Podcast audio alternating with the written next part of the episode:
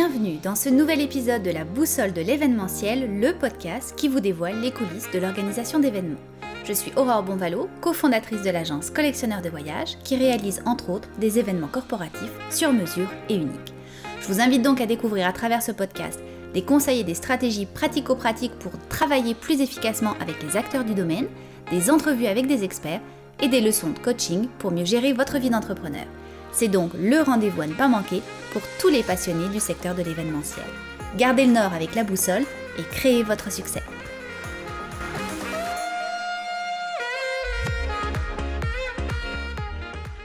Aujourd'hui, je vous emmène dans l'univers de la mixologie et de la sommellerie, deux domaines passionnants qui ont une place de choix dans l'événementiel. 8 Québécois sur 10 consomment régulièrement de l'alcool. Le vin demeure d'ailleurs la boisson la plus fréquemment consommée. La bière est également très appréciée.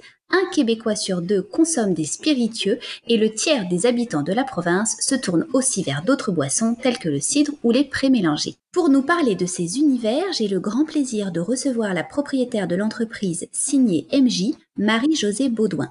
Alors, Alors tu es depuis toujours hein, passionnée par l'entrepreneuriat, le domaine des ventes et le développement des affaires. Tu cumules plusieurs années d'expérience en tant qu'entrepreneur, représentante service à la clientèle en restauration et en bar. Et un jour, tu décides de retourner aux études, de te former et de fonder une entreprise qui te ressemble davantage. Alors dis-nous quel a été le déclic de cette démarche? Plusieurs facteurs. Euh, le premier, je dirais, la quarantaine. Quand on a 40 ans, des fois, on se dit qu'on est à la moitié de notre vie active, où est-ce qu'on est supposé être bien en santé et tout.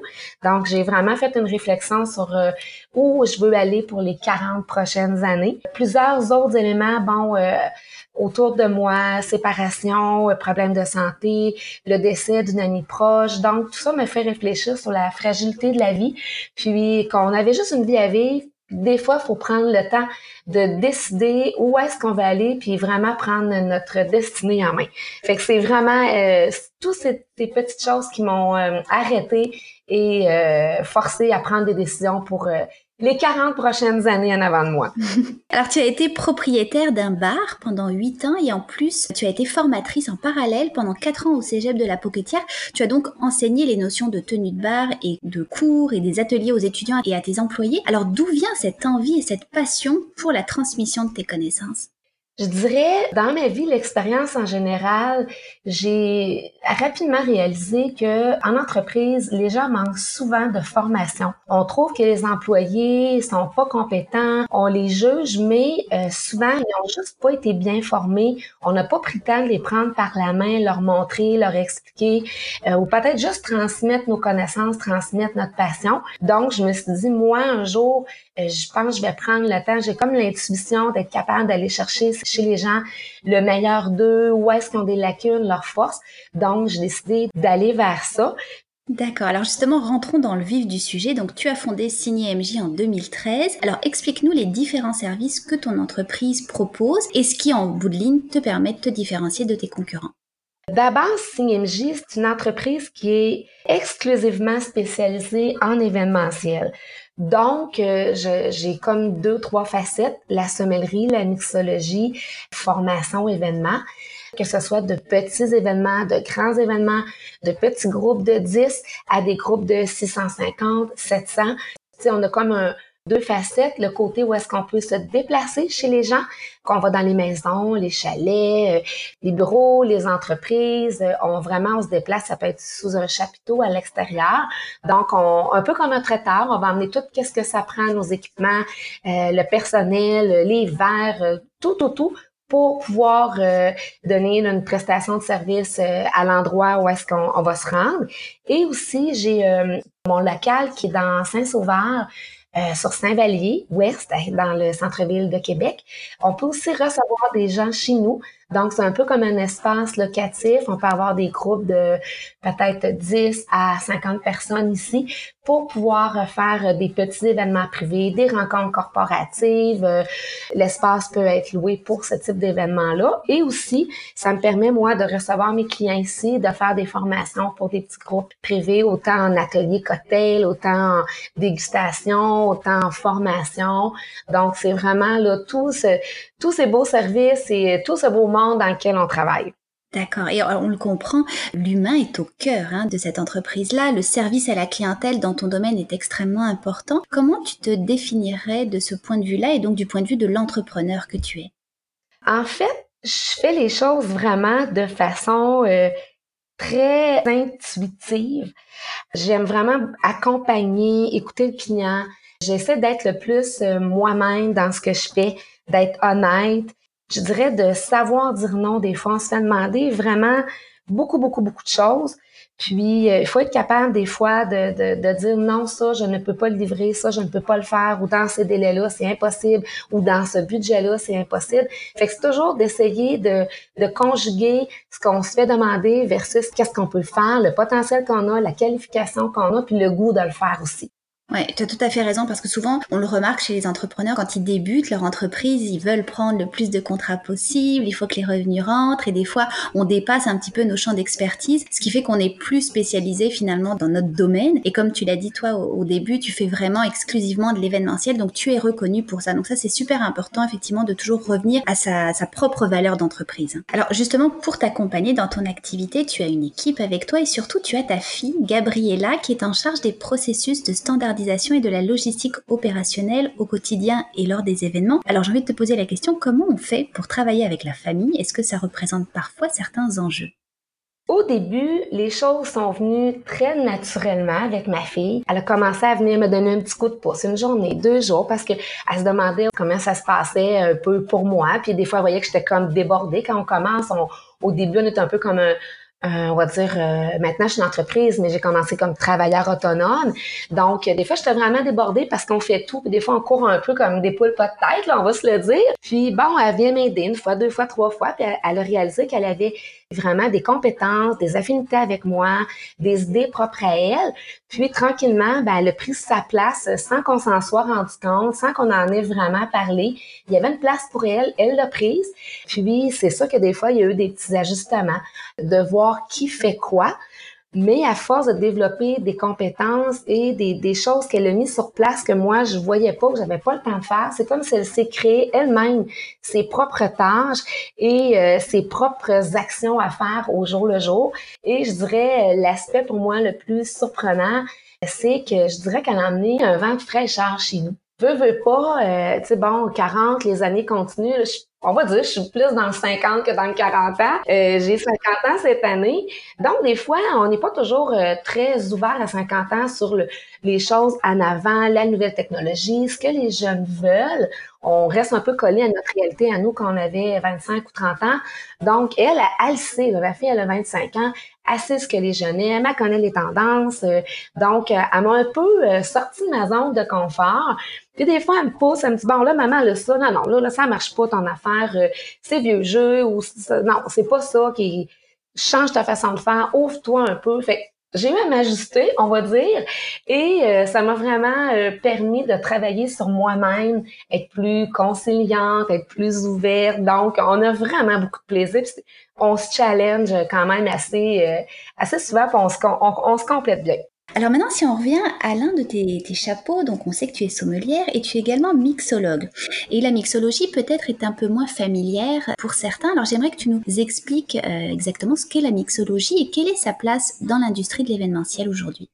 En fait, euh, bon, la mixologie, par définition, on va mettre ça simple. La mixologie, c'est l'art du mélange, d'inventer, de créer, le but, c'est d'obtenir dans un cocktail ou un mocktail, un, breuvage sans alcool, L'idée, c'est d'obtenir l'équilibre des saveurs. On va aller chercher un équilibre entre l'acidité, l'amertume, la sucrosité et l'alcool s'il y en a. On veut bien balancer ça.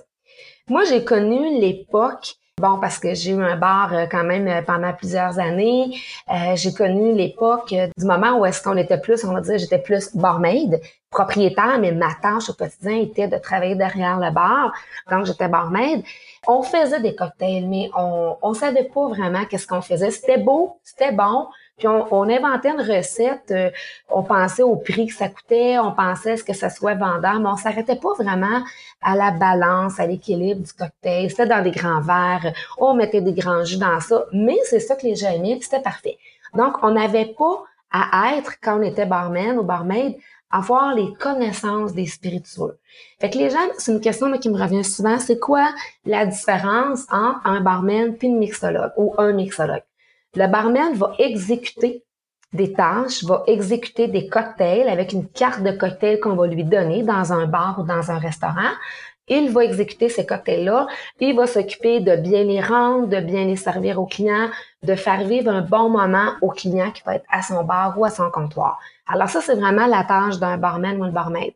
Là où la mixologue va devoir pousser un petit peu plus loin ça, tu pas nécessairement avoir de contact avec le client si tu es mixologue.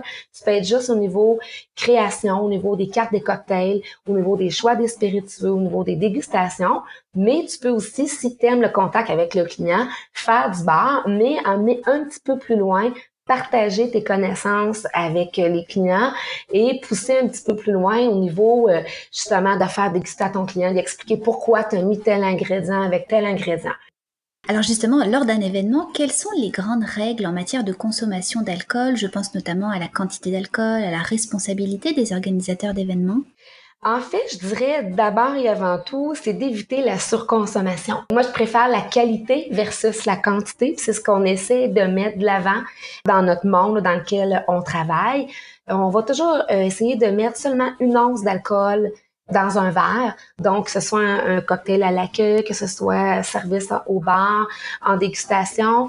C'est préférable que les gens reviennent quand ils ont le goût d'avoir un autre verre que de mettre 2 ou 3% d'alcool dans un même verre, qui vont boire rapidement, qui sont pas conscients de ce qu'ils boivent.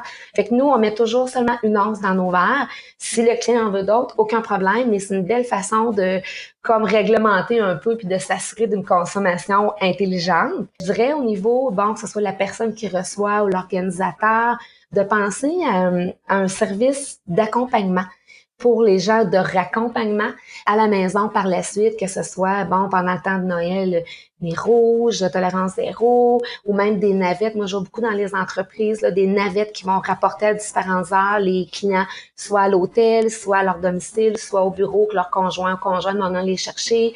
Toutes sortes de mises en place, taxis, des coupons de taxi qui vont être mis. L'important, je dirais, c'est de le mentionner dans les communications avant l'événement, que les gens le sachent et lors de l'événement aussi, que ça soit bien affiché, puis souvent, on va avoir des petits cartons euh, à nos comptoirs euh, bars. Si nous, on le sait, qu'on est informé, on va pouvoir aussi le dire euh, aux clients. Je dirais aussi que nous, quand on sert, on a un peu une responsabilité. Quand on voit des gens qui en ont pris quand même plusieurs, puis qu'on voit qu'ils ont de la misère un peu à se tenir, ben à ce moment-là, on va tout simplement leur dire ben, que là, on ne va plus les servir. C'est tout. C'est vraiment pour pas qu'il y ait trop d'abus. C'est sûr que bon, euh, on peut pas décider tout le temps pour le client, mais de façon générale, les clients sont très collaboratifs, sont ouverts à ça. Puis des fois, ah merci, tu as raison, ça va être mieux que j'arrête de boire. Puis on va leur servir un bon verre d'eau là, puis on fait des blagues avec eux, ça passe. Puis on a comme un peu modéré tout ça. Plutôt que de mettre du gaz sur le feu, on est mieux de mettre de l'eau sur le feu pour calmer un peu les esprits. Puis peut-être que moi, des fois, j'offre aux clients, c'est quand je vois que souvent vers une heure du matin on sent quand c'est un bar, un bar ouvert ou un bar avec de la musique en mode party, festivité. Ben moi, je dirais que vers une heure, des fois, on sent que c'est là que ça dérape un peu. Je vais aller voir l'organisateur, j'allais lui dire, ben là, on sent là que le, niveau d'énervement monte. Qu'est-ce que tu en penses si on fermait le bar tranquillement? Plutôt que de continuer à rouler puis à offrir, à offrir, on pourrait tranquillement ramasser nos trucs, on diminue ça, le service tranquillement, sans s'en rendre compte. Le bar est fermé, les gens n'ont pas trop vu ça aller on évite encore une fois la surconsommation. Fait pour moi, c'est vraiment ce qui revient, éviter la surconsommation. Hmm, très bon conseil. Et alors, quelle est l'erreur la plus fréquente dont tu as été témoin lors d'un événement à propos justement du service des boissons ou de vin? C'est que souvent, les gens vont offrir un cocktail d'accueil. Ils vont mettre trop d'alcool dès le départ. Les gens vont souvent être portés à mettre un 2 onces d'alcool dans le premier verre, puis quand on arrive, tu sais, mets-toi, maintenant que tu arrives à quelque part, là, tu as ta journée de travail, où il fait beau dehors, tu rentres, tu as soif. Hein? Fait que là, le premier verre que tu bois, là, souvent, on, a hâte de le boire, on a travaillé fort toute la journée, c'est le 5 à 7, on le boit plus rapidement que le deuxième ou le troisième. C'est comme un réflexe. À l'arrivée, quand on avec tout le monde, des fois, on sait pas trop quoi faire, on sait pas où aller, on a, on a notre verre en main, on est porté à le boire plus vite. Donc, a beaucoup d'alcool, moi, je trouve que ça part vraiment mal le début de la soirée. Si tu prends un deuxième puis un troisième verre, mais tu es déjà rendu à 5 onces d'alcool. Fait que moi, je trouve que la première chose que je vois dans l'événement, quand les gens reçoivent, pensez le premier verre ou cocktail ou verre de vin ne devrait pas être plein, devrait être plus vers comme une ligne en haut de la moitié, c'est un verre de vin. Et c'est un cocktail, y aller vraiment avec une once maximum dans votre verre. Même chose pour les bulles, évitez de remplir jusqu'au bord. Le verre devrait être peut-être au trois quarts le verre de bulle d'un champagne ou d'un mousseux. Vous pouvez refiler par la suite, mais y aller vraiment avec un verre. Fait que ceux qui veulent vraiment modérer au départ, ben il en reste, il en reste à ça. S'ils en veulent d'autres, ils vont trouver aller en chercher d'autres. Mais ça, c'est la, première erreur. Je dirais euh, aussi peut-être que dans les erreurs, les clients ont tendance à vouloir offrir à leurs invités ce que eux aiment. Exemple, tu m'appelles, tu me dis, Marie-Josée, j'ai un événement, je veux un cocktail thématique pour une entreprise, une fête, on fête nos 25 ans d'entreprise.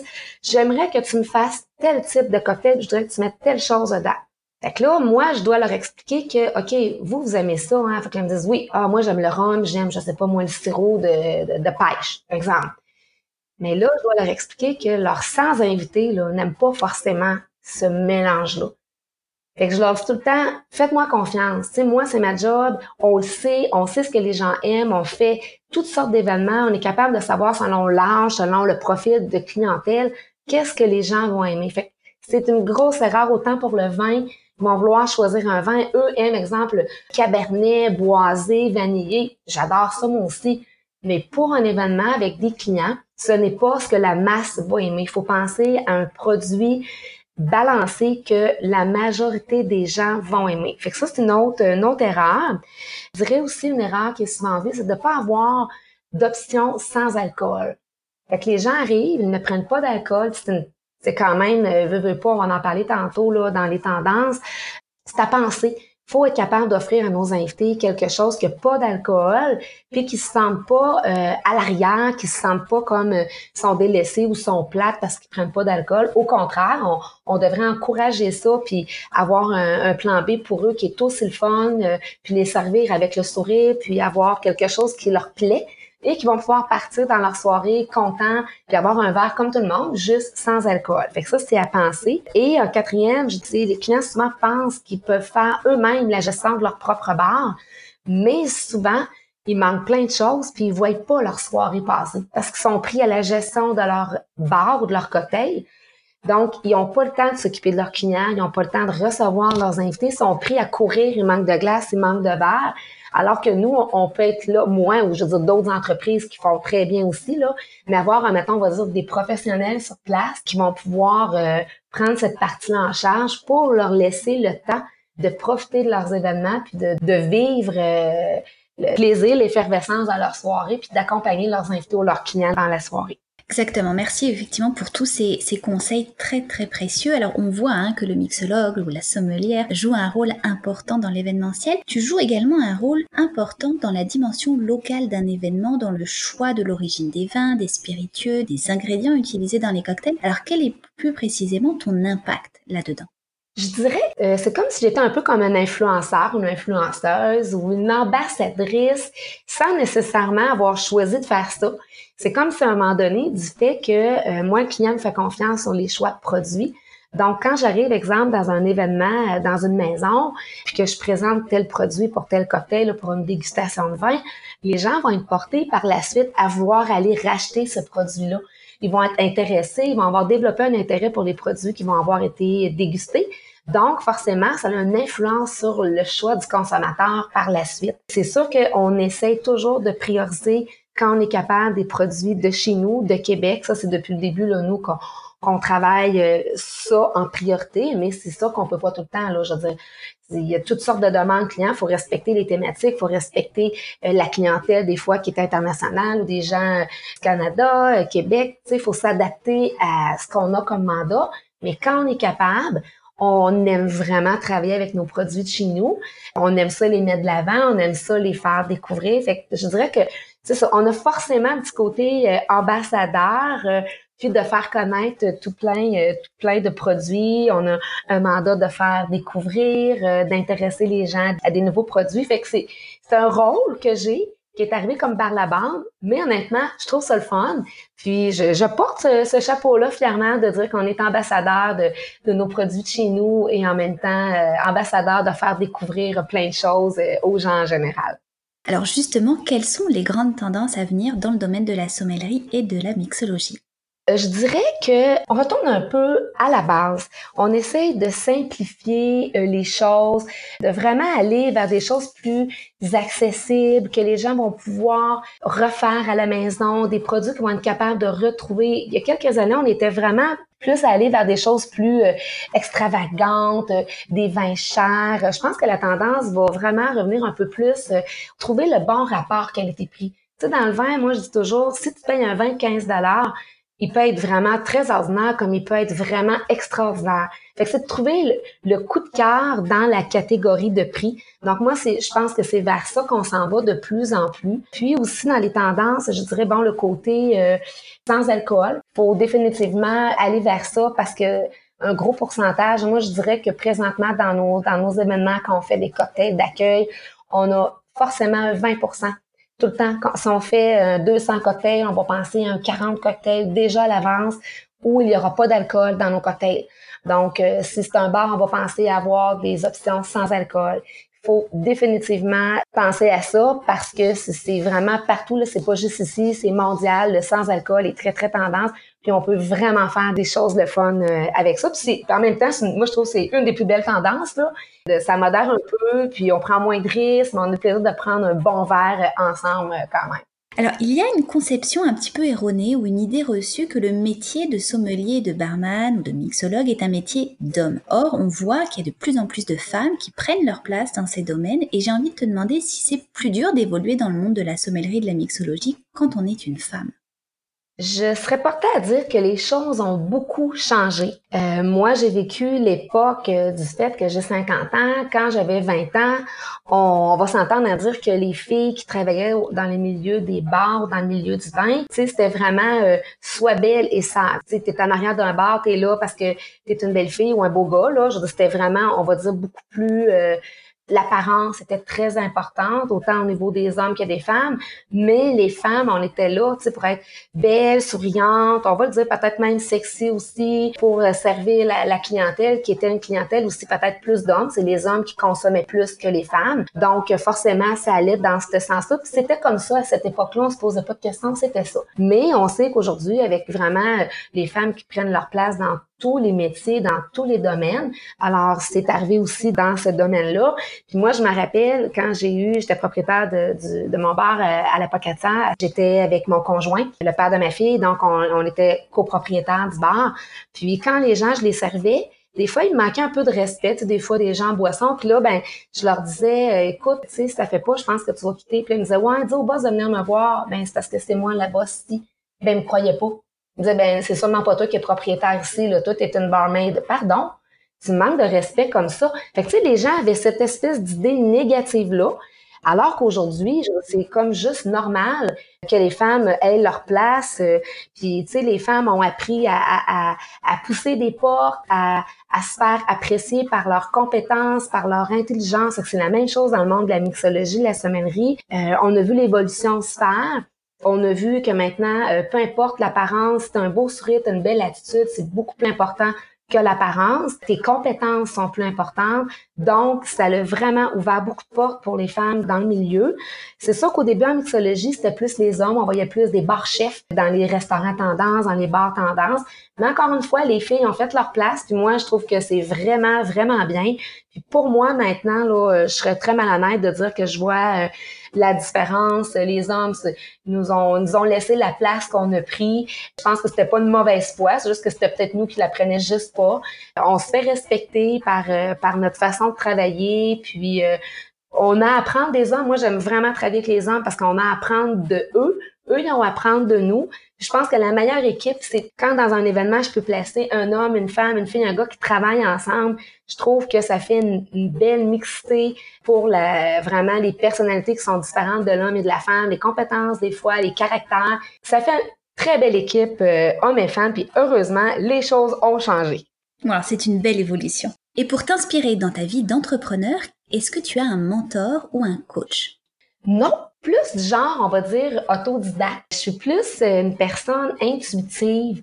Donc, euh, beaucoup de choses que je vais faire euh, par essai-erreur. Puis moi, j'ai commencé jeune en affaires. Je pense j'avais 19-20 euh, ans à l'époque avec mon conjoint. On était dans les marchés aux puces, on a ouvert des boutiques. Puis on a commencé avec une petite boutique. On a appris tout seul à réinvestir l'argent, à aller faire nos achats. Puis à l'époque, il n'y avait pas Internet. Là. Fait qu'on partait, on allait faire nos achats à Montréal, on trouvait des fournisseurs, puis on négociait, puis on venait à Québec. Puis là, une boutique, deux boutiques, trois boutiques, quatre boutiques. Puis on s'est mis à engager des, des, des employés, s'incorporer. Fait que moi, je dirais que j'ai vraiment appris par essai-erreur. J'ai fait beaucoup d'erreurs. À mon époque, quand j'ai commencé en affaires à 20 ans, on ne savait pas c'était quoi le coaching, on ne savait pas c'était quoi le mentorat. Euh, ça n'existait pas. Puis le mot entrepreneur, euh, quand j'avais 20 ans, ça n'existait pas là. on, on disait que j'étais entêtée, que je ne fitais pas dans un emploi, que j'étais pas capable de, de, travailler dans des conditions ou des ordres, on va dire ça comme ça. Donc, j'étais différente, je le sais, euh, mais j'aurais aimé à l'époque peut-être avoir euh, des, gens autour de moi qui nous auraient dirigé sûrement plusieurs erreurs qu'on n'aurait pas commises, qui auraient peut-être changé ma vie aujourd'hui. Mais bref, j'ai appris. Euh, donc, c'était ça mon coaching, d'apprendre puis de ne pas refaire les mêmes erreurs. Et le côté, comme je disais, je suis très je sens les choses. Je suis quand même beaucoup mon instinct. D'accord. Alors si on regarde justement la situation actuelle, la crise de la Covid-19 n'a pas épargné ton secteur. Raconte-nous les principaux enjeux qu'elle a occasionnés. Bon, écoute, euh, on va se le dire, là, ça a été la catastrophe pour l'industrie euh, de l'événementiel. C'est vraiment le mot là, qui me vient en tête, catastrophique. Nous, on était en pleine croissance. Euh, moi, ça faisait sept ans cette année que CMJ existe, donc on était vraiment en expansion avec plein de projets, plein de choses de l'avant. Moi, je commençais à être présente dans les événements je laissais ça aux jeunes, à la relève, à penser peut-être à dire, ben dans d'ici quelques années, je vais plus gérer l'entreprise que d'être au quotidien dans les plus petites tâches, micro-tâches, on peut dire, pour déléguer davantage et penser que peut-être d'ici une dizaine d'années, je vais davantage gérer que d'être à l'interne. C'était ça mon objectif. On, je commençais à mettre ça en place. C'est sûr que là, avec ce qui arrive, bon, euh, du jour au lendemain, tout arrête. Le calendrier, c'est comme si du jour au lendemain, tout s'efface. Les appels, d'avoir, ça sonnait tout le temps, nous, pour des contrats, des demandes de soumission. Là, c'est le contraire. Hein? Ça sonnait pour on cancelle, on annule, on met stand-by. Fait que ça a été difficile émotivement d'accepter que sept ans de temps, puis je dis, je suis pas la seule, plein d'autres, là, que pendant sept ans, moi, j'ai tout mis, j'ai mis mon cœur, j'ai mis mon argent, j'ai mis mon temps, j'ai tout mis dans ça, puis que du jour au lendemain, tu vois ça comme un château de cartes sur lequel tu souffles et qu'en une seconde, tout tombe à terre. Fait que ça a été très difficile. Financièrement, c'est très difficile parce que bon, il y a, plus d'événements en avant de nous. Mais euh, moi, bon, comme je disais tantôt, j'ai un local, euh, j'ai euh, un pignon sur rue dans Saint-Sauveur. Ben, il y a des frais payés, hein. Je veux dire, les, comptes continuent à rentrer, tout, tout doit se payer quand même. Bon, il y a un moment de panique. J'ai pris un petit, un petit peu de recul après avoir tout cancellé pour me repositionner, me calmer, puis voir qu'est-ce que je vais faire. Euh, avant de me garrocher tout partout, je vais faire ci, je vais faire ça, j'ai vraiment été au neutre là, deux semaines, deux, trois semaines, de me dire, OK, on va voir qu'est-ce qui va se passer, on va voir la tendance qu'il va y avoir en avant de nous avant de capoter, on, on, va se calmer. On en a vraiment profité pour se restructurer, faire toutes les choses qu'on voulait faire, qui étaient accumulées, qu'on n'avait jamais le temps. Fait qu'on a tout reviré de bord au bureau. J'ai, j'ai, j'ai réinvesti dans mes équipements. On a réinvesti dans tout ce qui est les technologies. On n'a vraiment pas chômé. J'ai été chanceuse, j'ai eu l'aide de mon copain vraiment euh, Francis qui est extraordinaire parce que lui tout ce qui est technologie, moi je ne comprends rien là-dedans. Fait que c'est vraiment lui qui est venu m'aider euh, derrière ça. Euh, lui il me disait bon ça prend ça, jette ça, commande ça, parfait. Fait que je, je l'ai écouté, j'ai bien fait. Fait qu'en bout de ligne, on réussit quand même à, bien euh, à bien s'en sortir. il faut juste tenir le coup. Il faut mettre des, des choses en place pour tenir le coup parce que, bon, à un moment donné, tout ça va recommencer à bouger comme avant. Il faut juste être patient, il faut juste être tenace, puis accepter que pour le moment, on a des limites qu'on ne peut pas dépasser. C'est pas nous qui les décidons. Faut patauger dans ça. Puis l'expression euh, qui dit bon, il faut se réinventer, ben moi ça me fait un peu comme euh, hérisser là, les, les poils sur le bras. Je déteste cette expression-là, se réinventer on se réinvente pas, là, on, on s'adapte. on est face à quelque chose, il faut s'adapter, il faut offrir nos services, adapter nos services en fonction de. Ceux qui se sont réinventés, c'est ceux qui ont arrêté leur production puis qui ont fait des produits euh, sanitaires. Ça, c'est réinventé. Ils ont tout changé. Ça, c'est réinventé. Je pense que pour la majorité des gens, on s'est beaucoup plus adapté que réinventé. Puis ce qui est triste dans tout ça, c'est que s'adapter, ben ça prend de l'argent. Tu sais, c'est facile de dire, hey, adapte-toi, réinvente-toi, fais ça, fais ça. Chaque idée, demande du temps, de l'argent et des ressources. Fait que dans notre cas, ce, entre guillemets, réinventer, je vais dire s'adapter. Bon exemple, avoir une boutique en ligne, faire du virtuel, toutes ces choses-là, ça prend des sous, ça prend des équipements, ça prend, tu sais, faut, faut investir. Donc, c'est ce qu'on a fait.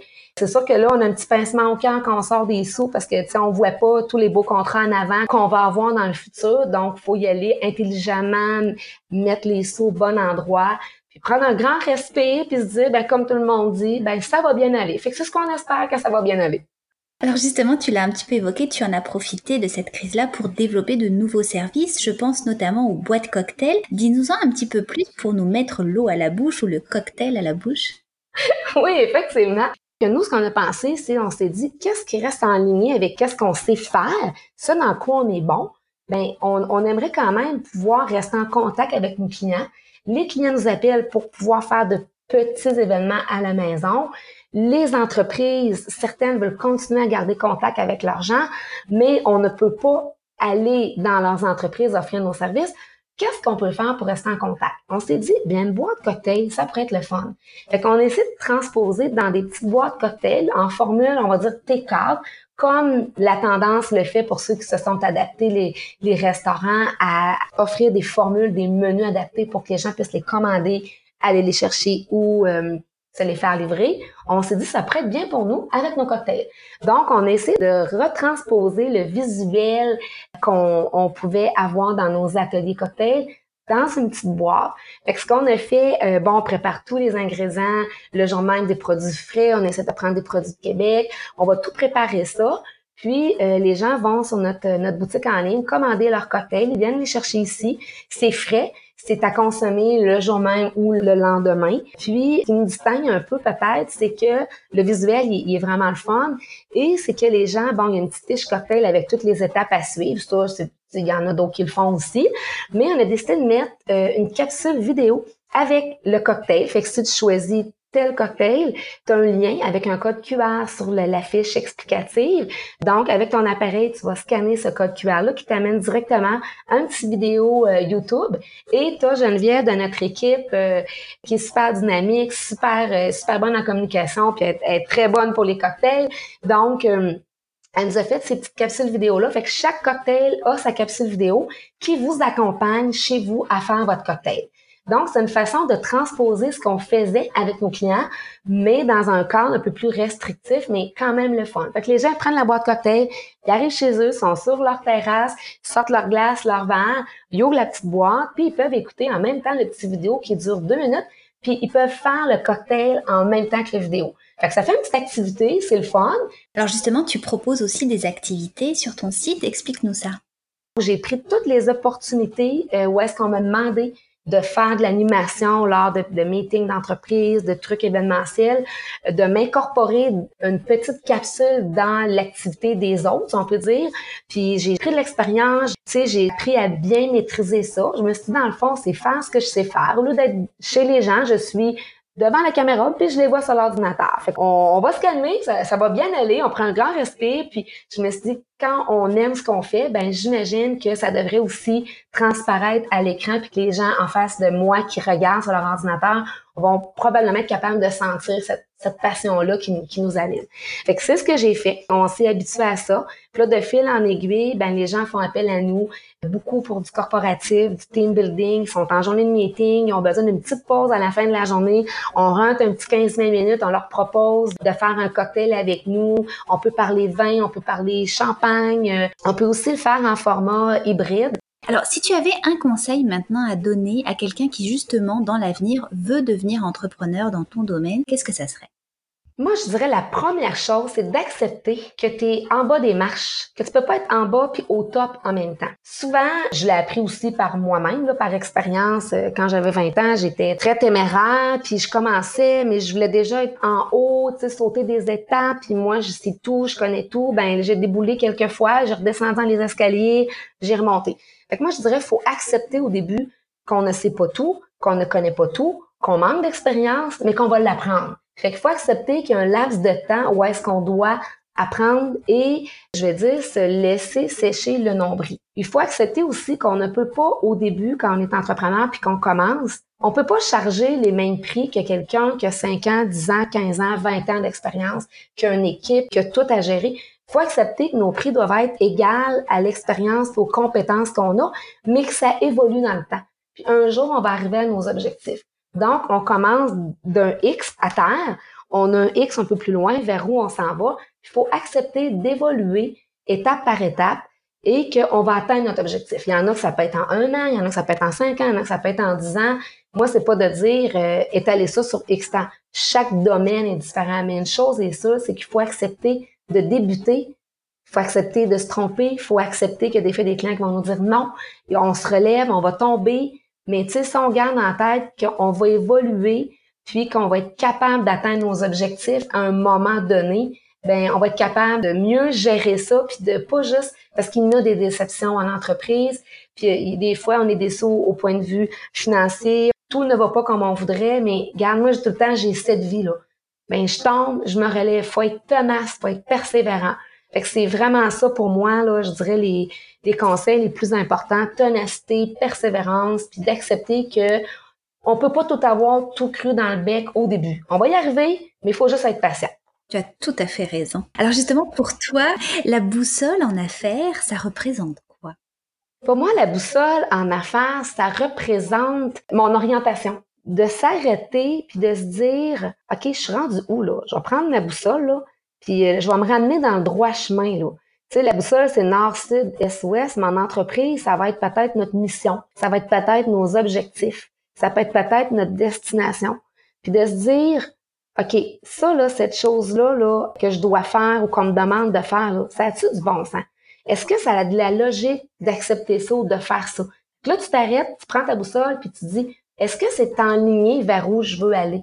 Est-ce que ça va m'aider à atteindre mon objectif? Est-ce que ça va m'aider à atteindre ma destination? Si la réponse est non, fais-les pas. Si ça, ça va te reculer, si ça te met dans une imposture, si ça te met dans quelque chose de fragile, fais-les pas. Mais si tu sens que ça va en lien avec tes objectifs, avec ta destination, que ça peut te donner un coup de pouce, ça peut te faire évoluer, ça peut t'amener un autre client même, puis je parle pas nécessairement de l'argent, là. Mais est-ce que c'est un élément qui va t'aider à avancer vers ton X en avant, ben pour moi c'est ça la boussole. Puis moi je me suis référée, j'avais pas de boussole, mais tu sais c'était une image. Mais j'ai entendu un jour dans une conférence quelqu'un qui a dit c'est pas important de savoir comment tu vas te rendre. L'important c'est de savoir où tu veux aller.